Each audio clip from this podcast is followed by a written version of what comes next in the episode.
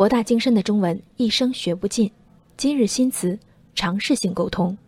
据三秦都市报报道，本月初，西安市工商碑林分局东大街工商所接到消费者杨女士电话投诉称，自己于2007年、2010年分别在西安开元商城购买一双雅乐仕牌皮鞋，买回家后一直未穿，鞋子标牌、购买票据保存完好。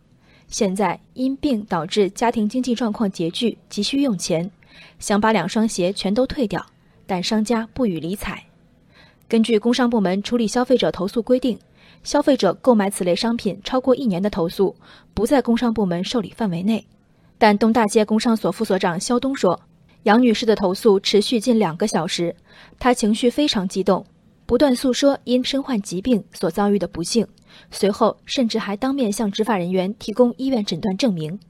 报道中说，执法人员考虑到杨女士生活状况。与商家进行尝试性沟通，对方本着帮贫扶弱、特事特办的原则，向杨女士退还了一千三百五十六元货款。我们身边都有一位症状或严重或轻微的杨女士，她们为人处事并无主观恶意，但要求全世界感知自己的挫折，共同摊薄成本，这何止奢侈，也是对他人权利的侵害。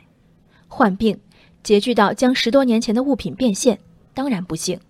但十一年前和八年前的皮鞋，厂家回收后能做何用？是能重新销售，还是能送进博物馆？这一千三百五十六元并非退款，而是有去无回的捐款。这捐款也不是善意的捐留，说白了是强捐。报道中，工商部门的举动被点评心系百姓，正确面对弱者。但作为执法者，在法严法，难道不是最基本的要求？好一个尝试性沟通，尝试性规避的是一言堂的嫌疑，一切好商量。沟通可见工商部门姿态之低，兄弟赶紧退钱平事儿。当然你不退也行。那么，当老板尝试性的和下属沟通，今天加个班吧，下属加不加？当老师尝试性的和学生家长沟通，借我一千块钱吧，家长借不借？为什么杨女士和商家尝试性沟通，商家理直气壮地拒绝，并得到法规支持？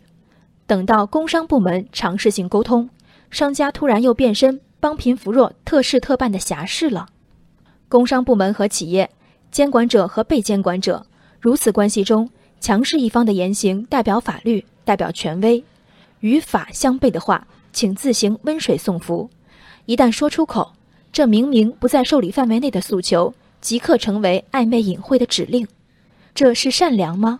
这分明是权力的滥用。和杨女士一样，工商部门的出发点简单直接。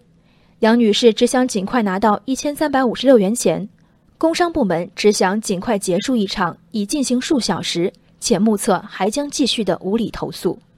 对工商部门来说，找到一个不那么差钱的法人，把这一千三百五十六元掏了，显然是不合理。不合规却最快捷的解决法，你和他谈法律，他和你说人情，执法的智慧本不该止于此。人生海海，见微知著。我是静文，往期静观音频，请下载中国广播 app 或搜索微信公众号“被我含情”。